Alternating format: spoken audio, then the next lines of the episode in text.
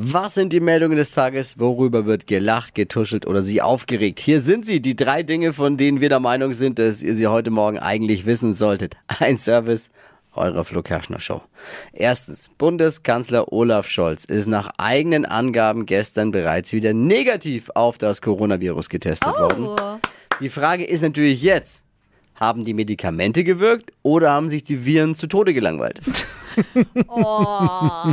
Kleiner TV-Tipp fürs Wochenende. Morgen Abend startet die neue Staffel von The Masked Singer. Oh, Vor der neuen Staffel wurden diesmal vier Kostüme verraten. Normalerweise sind vor dem Start schon alle Masken bekannt, diesmal nur vier. Aha. Aber vielleicht wäre es auch ein bisschen offensichtlich, wenn eine Pflaume dabei wäre. Ne?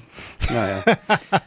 Die bekanntesten Kostüme sind bisher ein Walross, Aha. ein Brokkoli, ein Roboter und eine Pfeife. eine Pfeife. Das könnte für viele Zuschauer jetzt das erste Mal im Leben sein, dass sie Brokkoli mögen. Sieht echt witzig aus. Hollywood-Star George Clooney hat jetzt gesagt, dass er und seine Frau Amal noch nie miteinander gestritten haben. Nee, Noch nie kann ich gestritten. mir nicht vorstellen. Die Ärmsten hatten also noch nie Versöhnungsex. Das waren sie, die drei Dinge, von denen wir der Meinung sind, dass ihr sie heute Morgen eigentlich wissen solltet. Ein Service der Flo Kerschner Show hier bei Radio Galaxy. Äh, Ich frage mal, jetzt ready für ein XXL-Wochenende? Absolut. Yes.